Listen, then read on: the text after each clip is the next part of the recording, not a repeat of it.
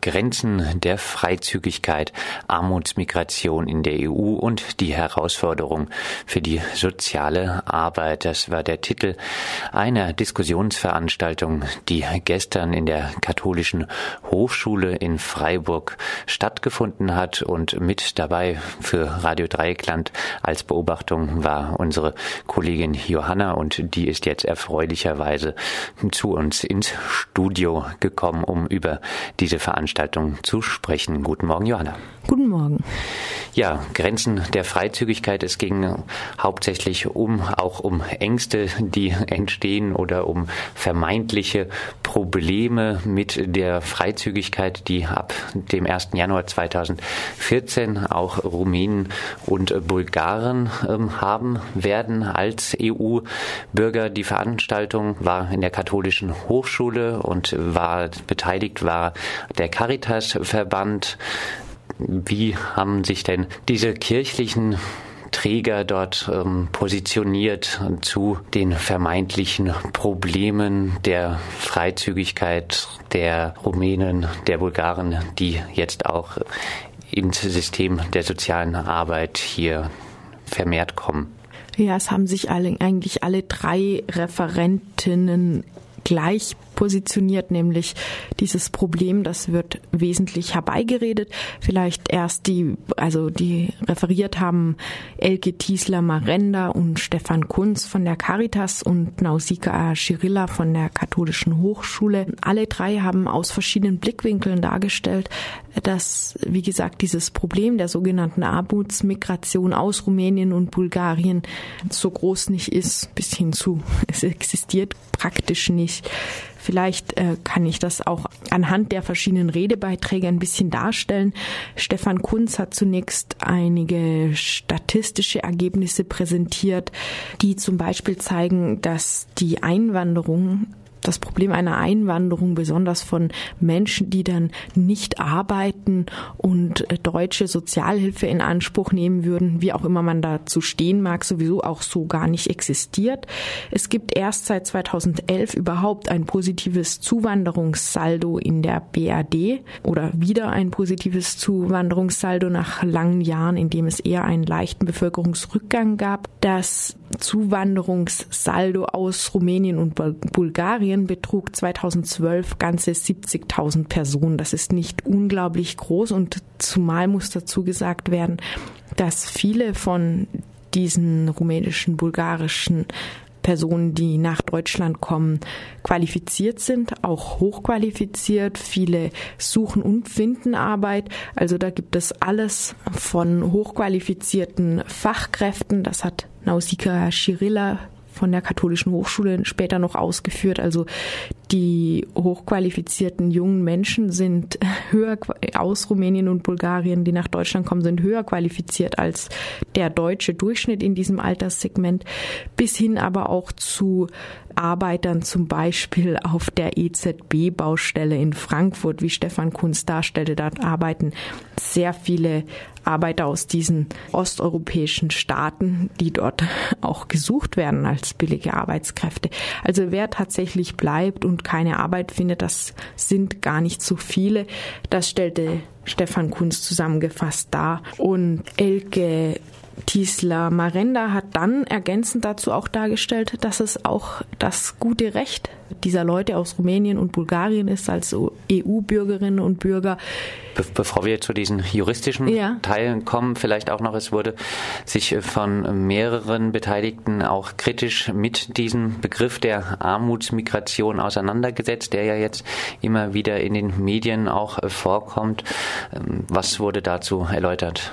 Ja, ähm, Teil habe ich ja schon mal gesagt, es geht erstens gar nicht immer um Armut, die da importiert wird, sondern es geht ganz viel um eher um ein Brain Drain auch auf Kosten der Herkunftsländer Also hier kommen Arbeitskräfte, die von Deutschland durchaus gesucht werden und es wurde auch nochmal betont, die EU wollte die Freizügigkeit, weil sie letztendlich auch den reicheren Ländern nutzt. Das war das eine. Dann wurde auch kritisch damit umgegangen, einfach Leute als arm abzustempeln und da dann Sonderregelungen für sie zu finden. Es gab zum Beispiel wohl Überlegungen, sie von sozialer Unterstützung, von normaler, regulärer Sozialhilfe auszunehmen und dafür einen Armutsfonds einzurichten. Und das wurde eher kritisiert. Ja, und schließlich wurde eben festgestellt, für die Sozialarbeit besteht nur in einzelnen Großstädten eine Schwierigkeit darin, diese Menschen so zu versorgen, wie es nötig ist, wie sie es brauchen. Und zum Beispiel in Freiburg gibt es dieses Problem gar nicht.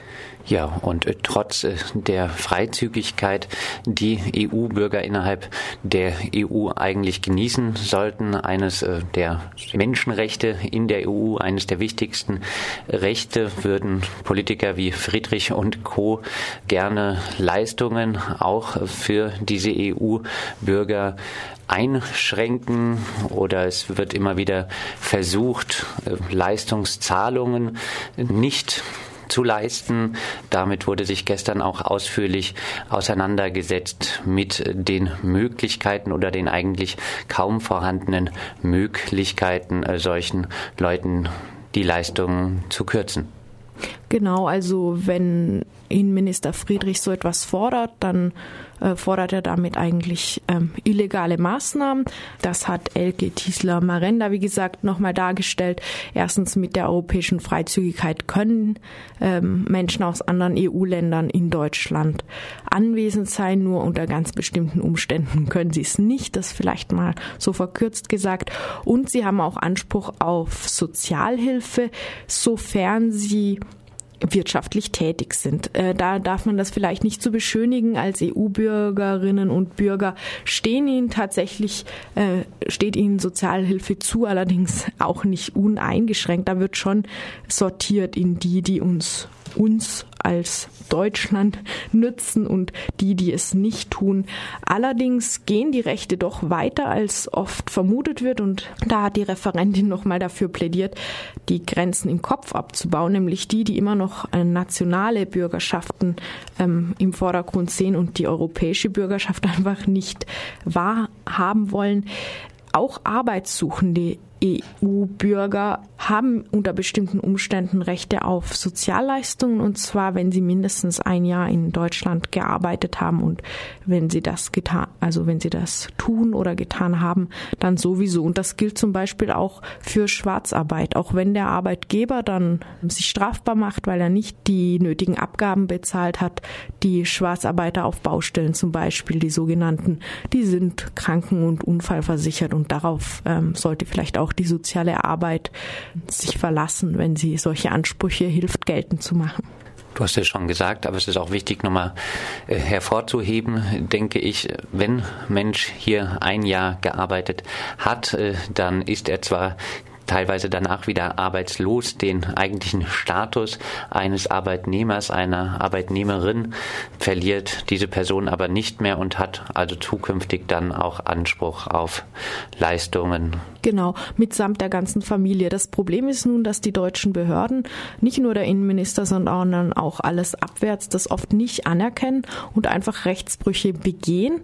Und äh, dagegen ist es mehr oder weniger schwierig anzugehen. Aber die Referentin hat darauf aufmerksam gemacht, dass sie damit gegen Europarecht verstoßen und dass da die Behörden an diesem Punkt durchaus angegriffen werden können, weil sie verpflichtet sind, Europarecht einzuhalten.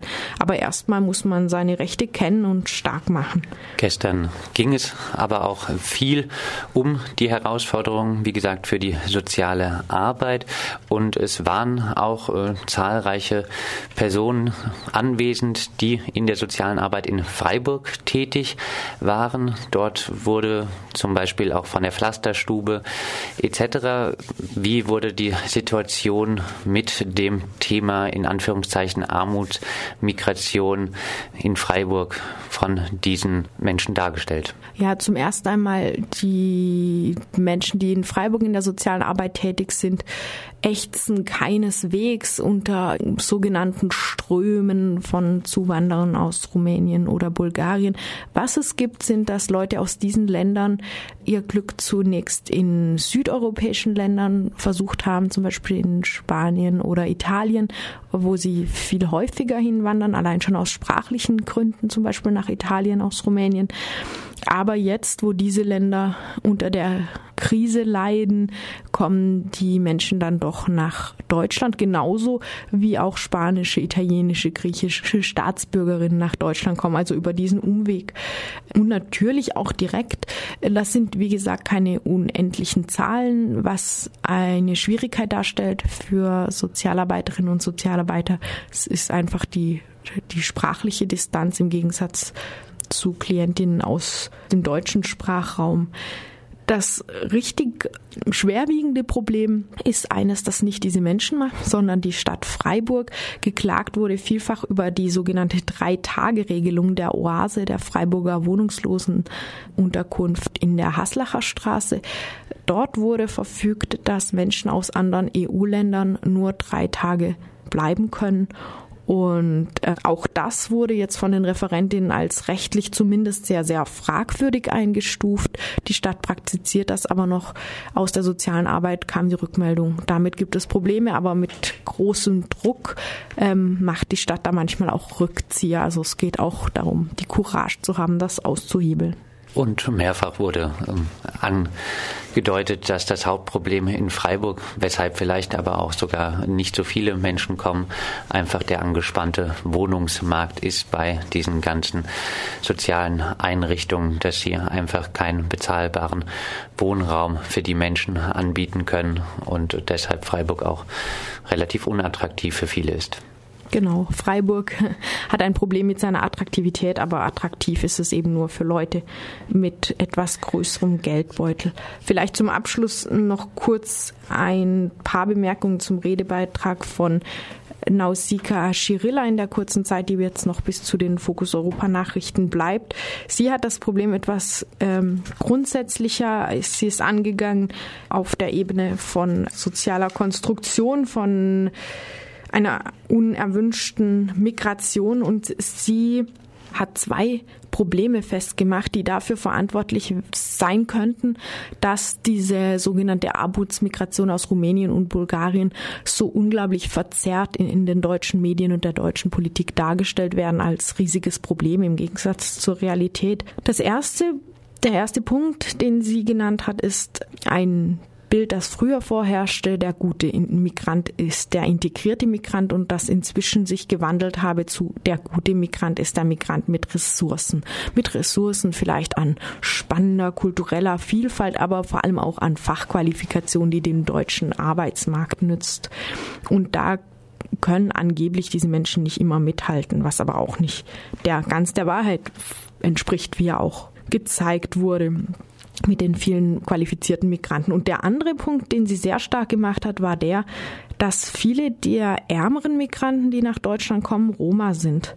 Und sie hat dann mit Klaus Bockdahl davon gesprochen, dass das, das Bild der Roma, die Konstruktion der Roma auch als die dunkle Seite der Entwicklung Europas zur Moderne gesehen werden kann. Also auf Roma wird all das projiziert, was das moderne Europa nicht sein will.